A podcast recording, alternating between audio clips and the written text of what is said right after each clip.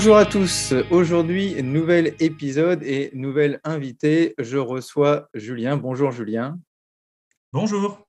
Donc Julien, toi tu es prof en cycle 3 et aussi directeur euh, dans la belle région de la Bourgogne. Euh, et tu me fais le plaisir de venir euh, me parler du projet Toulipo que tu as lancé il y a maintenant plusieurs années. Et je sais que pour cette nouvelle année, il y a un, un, gros, gros succès avec pas moins de 400 classes qui sont inscrites à ce projet. Et donc, je ne vais pas en dire plus, que moi aussi, je participe depuis quelques années à, ce projet avec, euh, avec grand plaisir. Et euh, je voulais savoir, du coup, euh, qu'est-ce qui t'avait donné envie de te lancer dans ce projet? Alors en fait, au départ, moi j'ai fait des études de maths et pour préparer l'entrée à l'UFM, c'était l'UFM, on a eu un module de français dans lequel une prof nous a fait découvrir l'Oulipo. Euh, pour en fait un peu lier le français et les maths. Et euh, en entrant dans le métier, naturellement, dès la première année, j'ai proposé à mes élèves de faire découvrir des activités d'écrit sous contrainte oulipienne. Donc l'Oulipo, c'est un, un, groupe d'écrivains qui se sont euh, amenés à inventer une autre manière d'écrire en s'imposant des contraintes pour écrire et en fait en se disant qu'en s'imposant des contraintes, ils allaient libérer la créativité.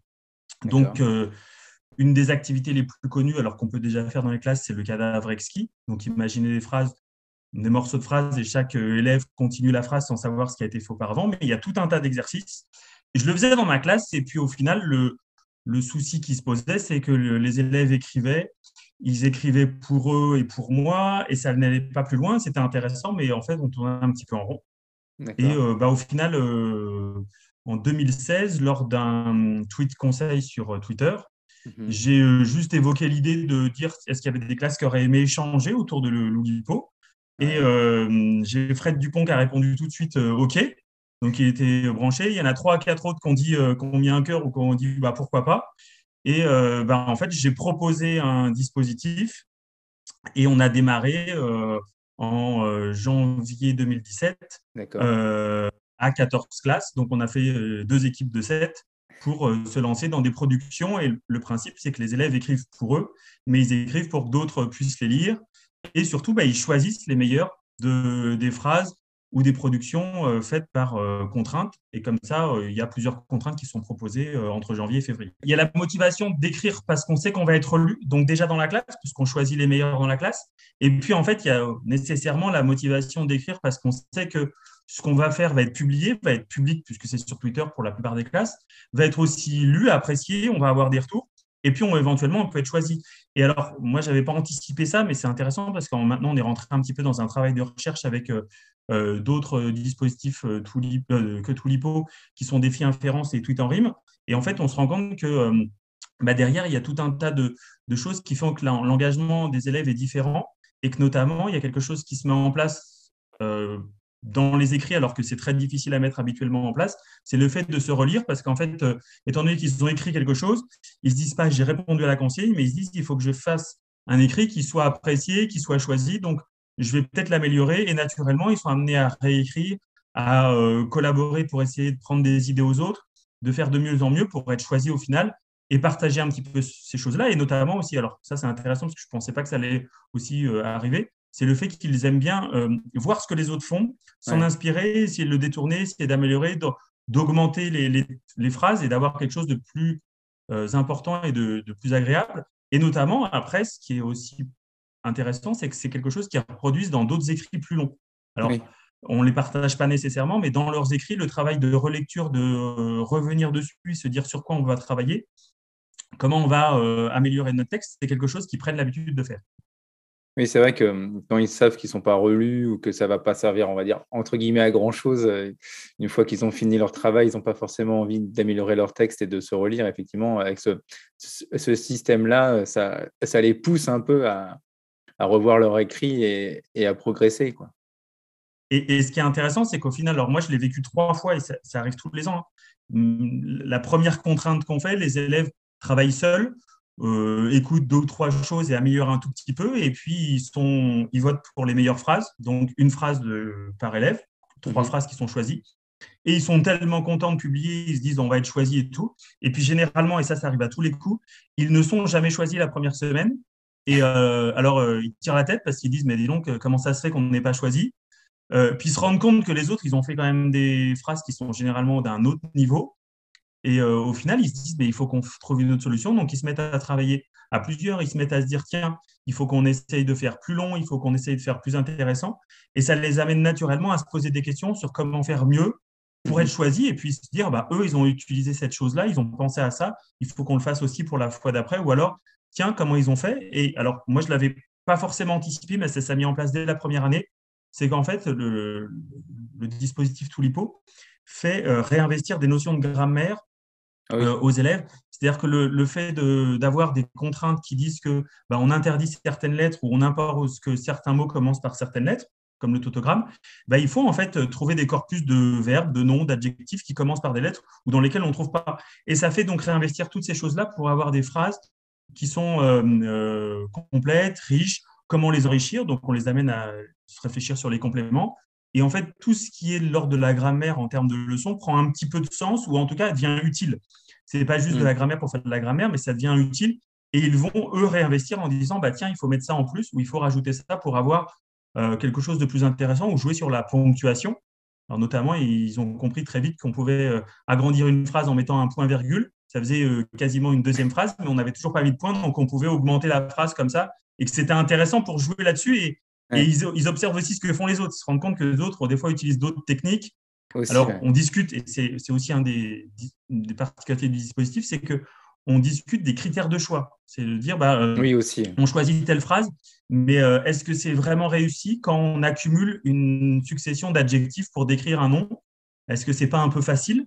Voilà. Est-ce qu'on l'a vu aussi? Alors dans l'organisation et ça tu le sais un petit peu Edouard, c'est qu'il y a des fois des mots qui sont qui font qui sont faciles à utiliser pour faire un petit peu rire, mais qui sont pas forcément toujours euh, très appropriés. On travaille sur le lexique, le niveau de lexique, et puis aussi bah, le fait d'utiliser par, par, simplicité des, des noms propres, hein, parce que des fois c'est pratique, mais euh, c'est aussi l'intérêt de se dire est-ce que c'est intéressant de peut-être trouver une autre solution qu'utiliser un nom propre ou de réfléchir à ça. Et, et l'idée, c'est que les élèves sont amenés à se poser des questions et à argumenter en disant ben, on part là-dessus, mais euh, c'est peut-être plus intéressant de faire quelque chose de plus élaboré et de revenir un petit peu sur des notions qu'on a vues.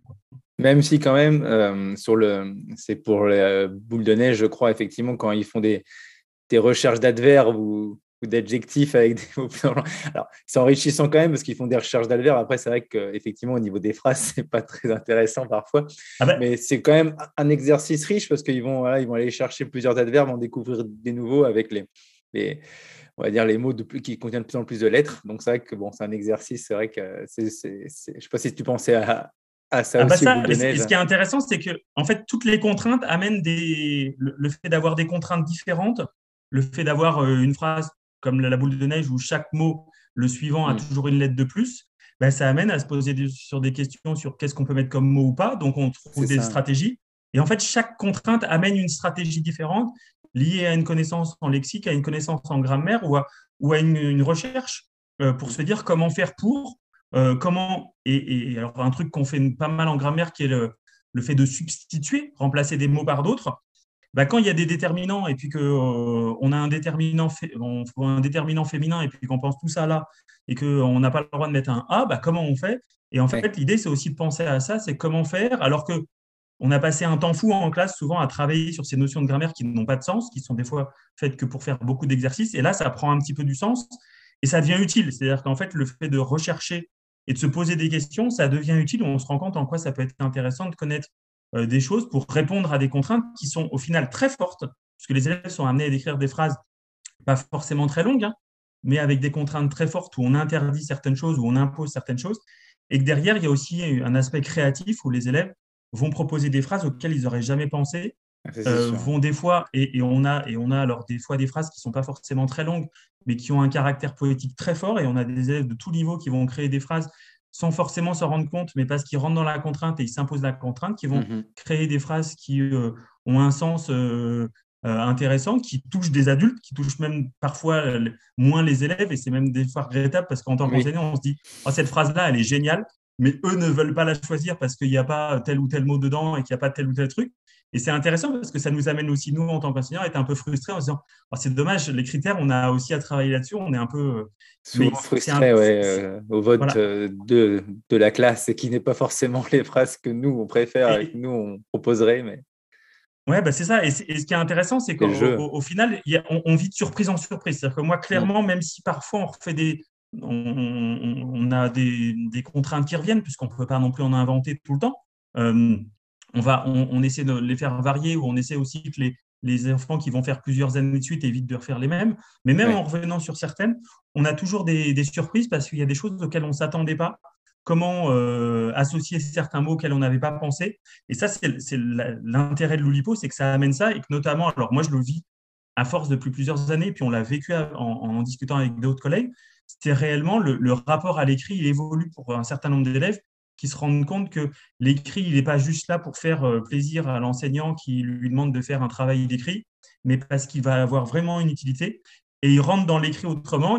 Ils, demandent de l'écrit aussi parce qu'ils vont avoir tendance à dire euh, quand c'est terminé, est-ce qu'on peut en refaire ou euh, est-ce que ça va continuer? Mais le rapport est un petit peu différent à l'écrit et c'est un déclencheur pour amener, pour certains élèves, et moi je l'ai vécu aussi, hein, des élèves qui n'étaient pas du tout à l'aise avec l'écrit et qui vont en fait parce qu'il il y a quelque chose de très contraint, ils sont au même niveau que les autres. Ils ont les mêmes compétences parce qu'il n'y a pas une question de culture, il y a juste une question de respecter cette règle et en fait, ils vont pouvoir aussi faire des choses qui sont inspirantes et qui vont les mettre au même niveau que les autres. Hmm. Et parfois, alors certains sont plus à l'aise que d'autres, mais ça permet à tout le monde de se retrouver en réussite quand même. C'est vrai. Et du coup, euh, j'ai quand même passé à ma question euh, suivante, mais c'est super intéressant. Euh, comment est-ce que tu l'as préparé ce projet? Donc, tu étais, comme tu dis, pour, pour le, au début, tu étais seul. Après, tu t'es mis, grâce à Twitter, avec plusieurs, plusieurs collègues, est-ce qu'il y a des lectures, est-ce qu'il y a des sites sur le LIPO qui sont, qui sont indispensables pour, avant de se lancer dans, dans ce projet? Alors, pour, pour, pour, se lancer, euh, le principe, c'est qu'avec les années, moi j'ai démarré tout seul. La deuxième année, étant donné qu'il y avait un peu plus de classes, tout seul, je ne pouvais pas. Donc, les collègues qui avaient répondu présent la première année ont pour certains décidé d'aider et d'aider en amont pour tout ce qui est ressources, mais aussi pendant le dispositif pour accompagner et utiliser des, espaces DM Twitter où on peut échanger, où on peut euh, se poser des questions techniques, pédagogiques, euh, pratiques. Euh, et, derrière, nous, dans l'organisation, au fur et à mesure du temps, on, a pensé à pouvoir accompagner au mieux les nouveaux, donc ceux qui découvrent le, le mais aussi découvrent des fois le, principe des tweets class. Donc des accompagnements avec notamment un webinaire, mais aussi des, documents à lire. Et puis on, site, alors notamment par par certaines euh, contraintes ou par certaines activités à euh, découvrir certains livres ou certaines ressources qui peuvent être euh, liées à l'Oulipo et notamment quelques auteurs comme Georges Perec. Alors même si le, son roman La disparition, dans lequel il n'y a pas la lettre E, n'est pas forcément accessible à l'école, mais il y a tout un tas de textes qui sont accessibles et notamment on, propose, on a proposé il y a, il y a deux ans aux élèves de réécrire à la manière de Raymond Queneau, des exercices de style. Donc ça, c'est plus un écrit mmh. très court, c'est un écrit qui est déjà un texte, mais c'est une manière de réécrire et de faire aussi découvrir l'Oulipo en dehors du, du, temps de, de, découverte dans le dispositif, euh, de découvrir des livres ou de découvrir des, activités. Et notamment l'année dernière, les classes ont pu, alors c'était un peu un challenge pour tout le monde, ont pu découvrir le, le pendant euh, de la bande dessinée euh, contrainte, qui est Loubapo, et ça a été intéressant. Alors, ça a été un gros, gros challenge, mais c'est aussi là, l'idée, c'est que ça permet d'ouvrir et que les élèves euh, et les enseignants découvrent un petit peu d'autres choses euh, ou d'autres pratiques et puis peut-être s'essayer ou, faire référence, parce qu'en fait, l'intérêt, c'est qu'ils aillent un petit peu plus loin s'ils ont envie. Donc, on met ces ressources, on met à disposition, et surtout, bah, on accompagne, parce que ce n'est pas toujours évident de se lancer. Euh, et alors, clairement, ça a été, moi, dans le dispositif au départ, quand il a été pensé, j'ai été conseillé par euh, la personne qui veut gérer le, tweet conseil, Marie-France Rachedi, qui m'a dit si tu veux que ça marche, il faut, il faut faire deux choses. Il faut que tu euh, enrôles tes collègues avant qu'ils puissent se lancer avec les élèves. Donc, un des principes qui a été mis en place, c'est d'enrôler les collègues en leur faisant, proposant de choisir les contraintes.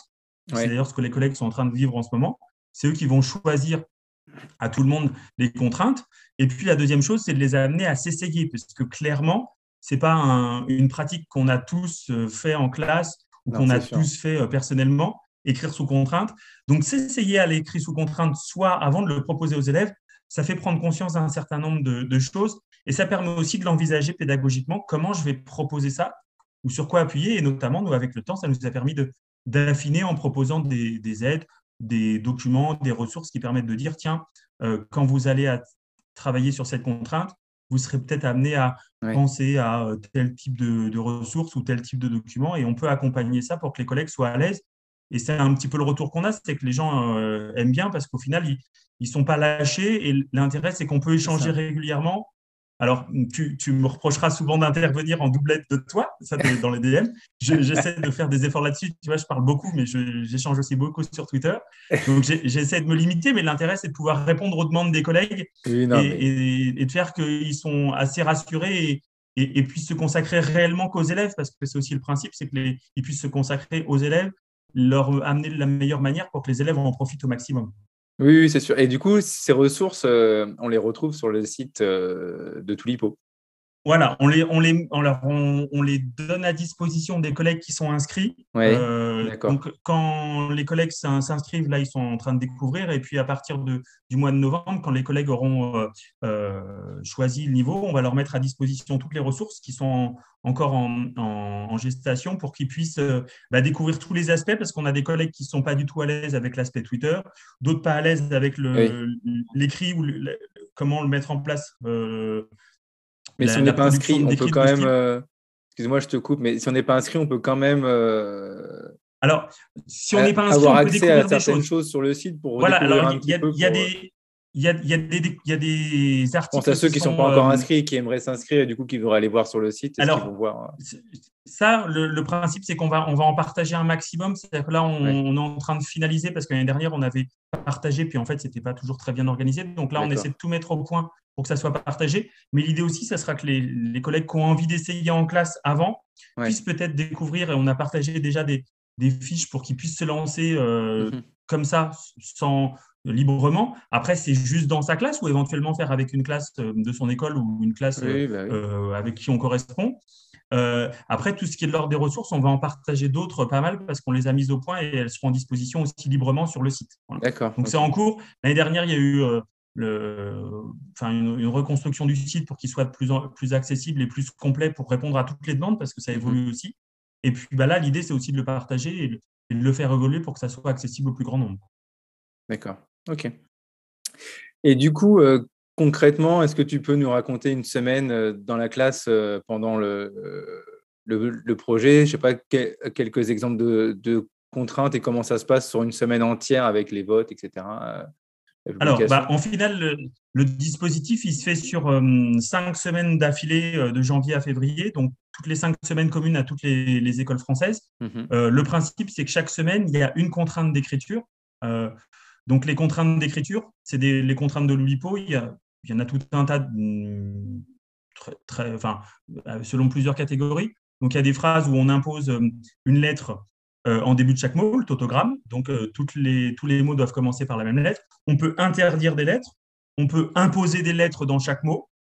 On peut aussi demander, alors ça c'est un petit peu euh, difficile, l'année dernière c'était l'ABCDR, ça veut dire que le premier mot commence par la première de, l'alphabet, le deuxième par le B, et ainsi de suite. Donc ça c'était c'est intéressant. Il y a aussi des formes poétiques, comme on a parlé tout à l'heure, la boule de neige, c'est qu'en fait c'est alors ça peut se présenter visuellement comme une espèce de, boule de neige qui s'agrandit, puisque le premier mot fait une lettre, le deuxième mot deux lettres, et ainsi de suite. Donc, essayer d'aller le plus loin possible.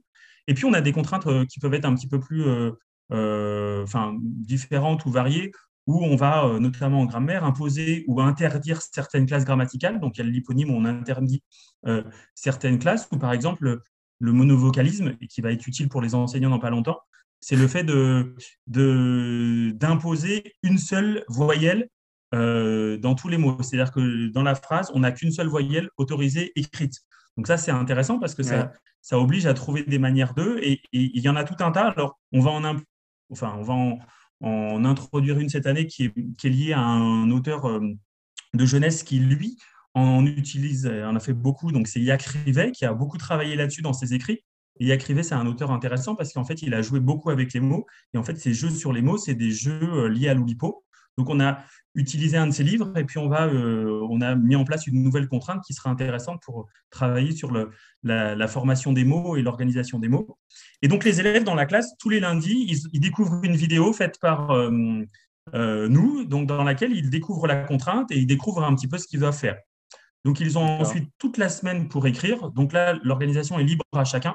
Moi, mes élèves, généralement, je leur fais faire un tout petit essai, vraiment euh, un essai brut euh, après la découverte de la contrainte. Et puis, généralement, c'est oh, mais on n'y arrive pas, c'est trop compliqué, puis ça ne marche pas. Et puis, bah, très rapidement, c'est soit le lendemain, soit rapidement, on se dit bah, il faut qu'on trouve des solutions. Donc, il faut faire une liste de mots, il faut chercher des exemples, quel mot marche, quel mot ne marche pas, et puis un petit peu trier. Et puis après, ils vont faire des essais librement ou en petits ateliers. Et généralement, on va en lire oralement, on va repérer des choses qui marchent, des, des idées qui sont intéressantes. Et les élèves vont réécrire avant dans la semaine, moi, par exemple, le taper sur, euh, sur ordinateur pour que je puisse afficher le jeudi ou le vendredi toutes les phrases produites par les élèves. Et à ce moment-là, on fait un, on prend un temps de 15 minutes où les élèves vont voter. Voilà, ils vont voter pour les meilleurs. Donc, il y a trois catégories. Il y a la plus réussie, donc c'est peut-être la plus longue ou celle qui, qui correspond le mieux à la contrainte. Il y a mhm. la plus drôle, alors parce que généralement, l'Oulipo amène que euh, on associe des mots, des idées et qu'on crée euh, des situations un peu cocasses. C'est ça. Et puis, il y a le coup de cœur, donc c'est la phrase qui n'est pas forcément très très longue, mais qui, qui touche les gens et qui, qui est intéressante parce qu'elle pourrait avoir été écrite sans forcément être pensée Oulipo. Mhm. Et euh, donc, les élèves choisissent ça, ils vont les publier ensuite. Euh, et puis la semaine d'après, alors, alors qu'on recommence à démarrer une autre euh, contrainte, on va recevoir un message nous disant qu'on va pouvoir voter pour les, sept, enfin, les, les, les, meilleures phrases des sept classes de notre équipe. Et c'est là où ça devient intéressant parce qu'on va à ce moment-là découvrir nos phrases et les voir avec d'autres. Alors, on n'a pas le droit de voter pour notre classe, mais on découvre les phrases des autres classes, on se rend compte de celles qui nous touchent, celles qui sont intéressantes. Les élèves sont à nouveau en train de, de discuter sur les critères et qu'est-ce qui marche. Il y a un vote qui se fait on vote et puis deux ou trois jours après, on reçoit une affiche donc, qui est publiée sur Twitter dans laquelle on découvre si la classe a été récompensée ou pas. Et au bout du compte, bah, si on va avoir euh, euh, l'occasion euh, d'avoir une phrase qui est choisie comme la meilleure, la, plus drôle et ainsi de suite. Et l'objectif, c'est de, au fil des semaines, essayer peut-être d'être récompensé une fois, plusieurs fois, ou de faire que bah, on va améliorer nos travaux et proposer des choses plus intéressantes ou d'essayer de développer un petit peu nos, phrases. D'accord. En plus, on a un petit, on a un petit diplôme à la fin. Euh, quand... Euh, voilà. Alors, il y a un diplôme pour toutes les classes à la fin, sachant que ce qui est intéressant, c'est que 90% des classes ont forcément à un moment donné ont été récompensées. C'est naturellement toutes les classes. Alors, sauf dans certaines équipes où c'est pas toujours évident d'avoir des équipes. Euh, on, est par équipe de niveau de classe. Hein. on est toujours avec, si on est en CM, on est avec des CM, si on est en CE, on est avec des CE. Mais des fois, il peut y avoir des petits décalages. Et euh, bah, il peut y avoir un petit peu, euh, des fois, des, classes qui réussissent mieux que d'autres, mais généralement, tout le monde est récompensé. Et, ce qui est intéressant, c'est que mon organisation pédagogique, elle n'est pas fixe. C'est-à-dire qu'au début, je vais avoir un travail qui est très individuel, très marqué sur des temps. Et puis après, j'ai un moment où, dès la deuxième semaine, étant donné qu'ils vont vouloir aller un peu plus loin, s'améliorer, bah, ils vont souvent prendre du temps quand ils ont dans le temps dans leur, l'organisation pour aller travailler à plusieurs, essayer d'écrire, me dire est-ce qu'on a le droit d'écrire une phrase pour plusieurs? Bah, pourquoi pas, mais à partir du moment où on ne fait pas juste une phrase basique, mais qu'on essaie de travailler réellement sur l'amélioration. Oui, oui c'est ça. Ok, bah super. Donc, du coup, sur cinq semaines de suite, et le dernier, ça finit par un chef-d'œuvre. Voilà, la dernière, c'était Loubapo, euh, euh, avec la petite BD qui n'était pas facile d'ailleurs, mais euh, qui oui, était surtout le. pas le plus facile. non, mais le, logiciel aussi, mais c'était sympa. Enfin, moi, mes élèves, ils n'ont pas réussi à, à, tous finir, mais il y en a certains qui se sont lancés. C'est vrai que c'était ils aiment bien faire des bandes dessinées, ça change un peu avec les contraintes à poser, effectivement, c'était mm. encadré aussi, donc c'était plus rassurant pour commencer aussi. Euh, et puis euh, l'intérêt, c'est que le chef-d'œuvre, en fait, au final, étant donné que la dernière semaine, il y en a qui vont être en vacances, il ne peut plus y avoir de vote. Donc l'idée, c'était de proposer d'écrire euh, d'une autre manière, peut-être une écriture collective, une écriture un petit peu plus longue. Donc il y a eu le, l'Ubapo, il y avait auparavant les exercices de style de Queneau. On avait travaillé aussi sur les, des machines à cadavres exquis où les classes écrivait des morceaux de phrases et puis on générait au hasard des phrases. Donc l'intérêt, c'est qu'il y a des choses variées. Puis cette année, on va, on va proposer quelque chose un petit peu de ce type-là pour que ça soit intéressant, mais le proposer par équipe pour que l'équipe continue à échanger et puisse peut-être encore euh, travailler à plusieurs. Et au lieu d'être dans une forme de compétition, parce qu'on est, même si on, bah, on soit plutôt dans une collaboration dans l'équipe pour créer des choses à plusieurs. Voilà. Donc ça sera un petit peu l'idée, mais c'est toujours ça, l'idée d'écrire et d'écrire un petit peu différemment à la fin et pas juste sous la même contrainte. Et du coup, je pense que, que les retours sont bons vu qu'il y a de plus en plus d'inscrits au niveau des, des, élèves, voire des parents. Est-ce que tu as des, euh, bah, les, retours, d'élèves, les élèves généralement, alors, la, enfin, on a beaucoup de retours, moi, de collègues alors, qui organisent ou qui échangent dans, les, différentes équipes qui disent qu'au final, bah, quand on revient de vacances, ils ont tous envie de continuer. Donc, ils mmh nous demandent tous pourquoi il n'y a pas encore une nouvelle contrainte parce qu'ils aiment ça. après, c'est lourd à gérer, donc on n'en fait pas non plus 15. Hein. Mais donc, ça, ça, plaît vraiment aux élèves.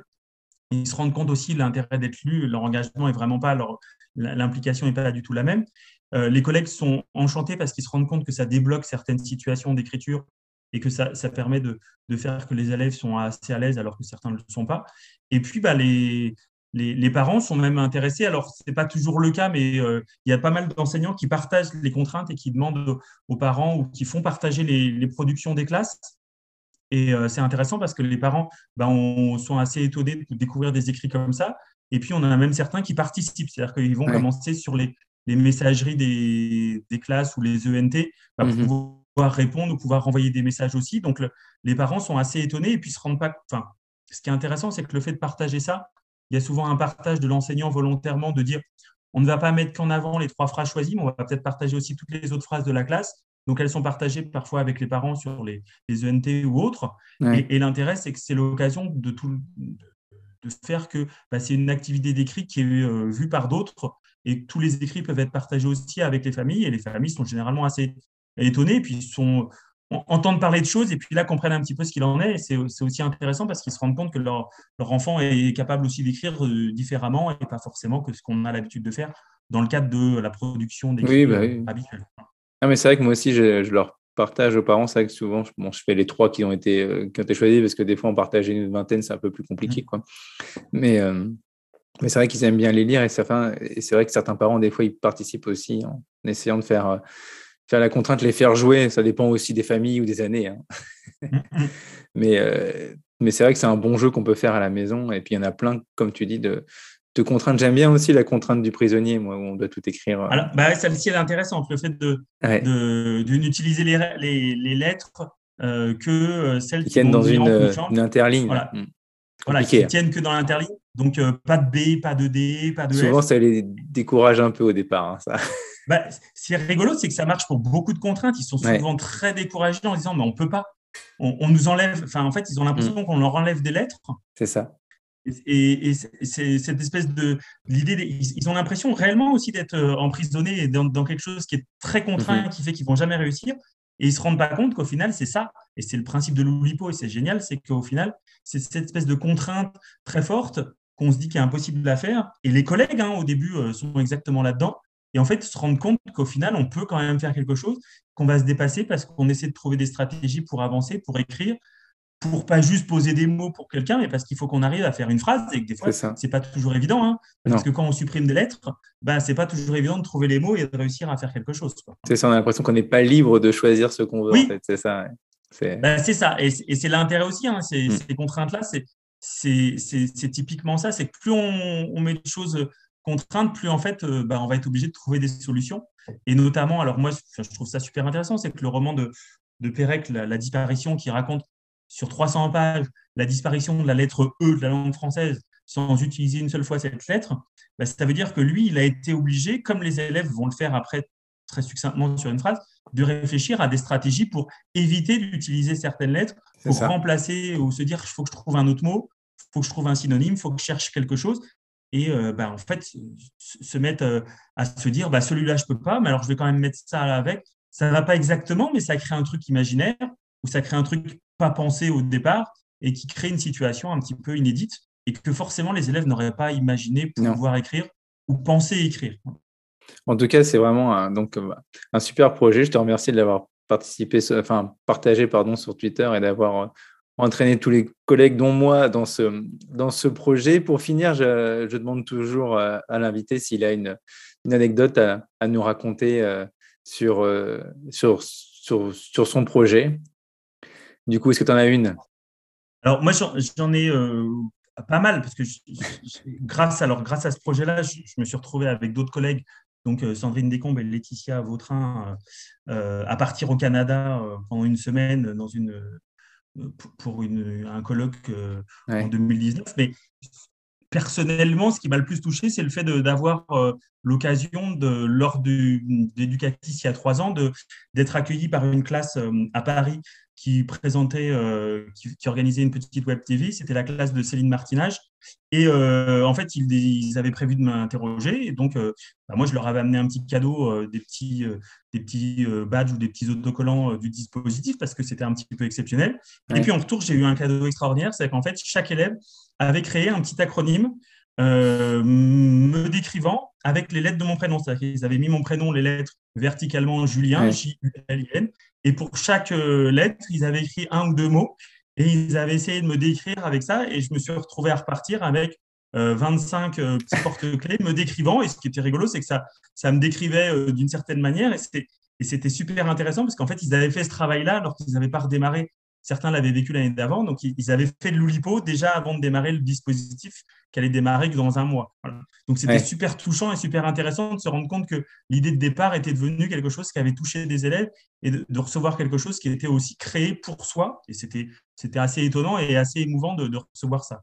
Tu m'étonnes, C'est vrai que les acrostiches, on fait souvent en classe, ça, arrive. Ouais, ben voilà, c'est intéressant l'acrostiche de, ça. Je dis acronyme, C'est acrostiche, c'est super intéressant parce que ça permet de, de, jouer sur la lecture verticale et de pouvoir un petit peu décrire une personne ou travailler là-dessus.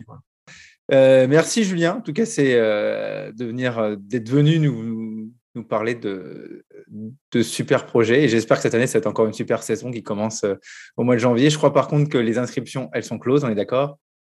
Ouais, les inscriptions sont closes. Il n'y a pas de possibilité de démarrer là. Par contre, s'il y a des collègues qui sont intéressés, il y a, il y a un, sur le site internet, il y aura des choses qui seront partagées. Et puis, il y a aussi la possibilité d'envoyer un mail si besoin, parce que, alors je le dis, même si c'est, on peut avoir euh, quelques places s'il y a des gens qui se désistent au dernier moment. ah oui, voilà aussi. Il y a quelques personnes, on peut avoir des, des, gens qui peuvent jouer un petit peu ou se retrouver à venir participer parce que des fois, alors c'est la loterie, étant donné qu'il y a plein de classes, faut que faut qu'on fasse les équipes et que des fois on n'arrive pas à trouver des équipes complètes, donc on peut avoir besoin éventuellement de personnes en plus. Et puis pour finir, je te remercie pour l'accueil et puis pour l'invitation parce que c'était super intéressant de pouvoir euh, échanger. Ah bah non, c'était moi qui te, qui te, remercie. Et pour ma, dernière question, c'est où est-ce qu'on peut te, te, retrouver sur les réseaux pour euh, te contacter ou autre? Alors, euh, sur les réseaux, donc sur Twitter, c'est julien-du-8 crémou. je, et je mettrai tout dans la description. Ouais, et puis de. Et ton blog de Toulipo, sur mon blog Supermaître. Donc, il y a aussi partagé une page sur Facebook de Supermaître. Ouais. Et puis, euh, bah, c'est à peu près tout. Euh, bah, je mettrai tout ça dans la, description. Pas de souci. Euh, mais merci en tout cas. Il ne faut pas hésiter s'il y a des questions. Ouais, voilà. Et puis, comme tu as dit, si vous voulez, il y a encore une petite chance d'y participer, envoyez un mail, une demande. S'il y a des désistements, souvent, pour euh, avoir fait quelques années, il y a souvent quelques désistements ou des classes qui ne répondent pas euh, présents au moment des équipes, je crois. Donc, euh, ouais, c'est souvent le problème. C'est le, mois de décembre, on court après les classes qui se sont inscrites. Donc, s'il y en a qui veulent, ben, on peut peut-être avoir. C'est ça, oui. Donc, il ne faut pas hésiter, même si. et puis, sinon, oui, comme tu dis, on peut y participer parce qu'en plus, les, les contraintes, elles sont, elles sont diffusées sur le compte de. Twitter de Tulipo. Donc, chaque classe peut y participer indépendamment et peut partager aussi. Hein. Et partager les peuvent partager, on retweet et éventuellement, bah voilà, ils peuvent même, s'il n'y a pas les votes ou les équipes, euh, voilà, il y a quand même tout le reste. Et ils peuvent hein. parfois, et, c'est déjà arrivé que certains qui avaient publié, euh, étant donné qu'on avait un absent parce qu'il y avait des collègues qui avaient des mhm. soucis de santé qui avaient pu euh, faire deux semaines mais qui raté les semaines suivantes, on a pu raccrocher des gens qui avaient participé ben librement et les intégrer à un moment donné. Voilà. Donc c'est aussi intéressant parce que ça, ça permet de compléter le projet s'il y a des gens qui ont envie de partager à un moment donné. Voilà. Eh bien, super. Bah, écoute, euh, Julien, je te remercie. Bah, merci beaucoup. Je te dis à bientôt, alors, du coup. D'accord. Bah, merci beaucoup.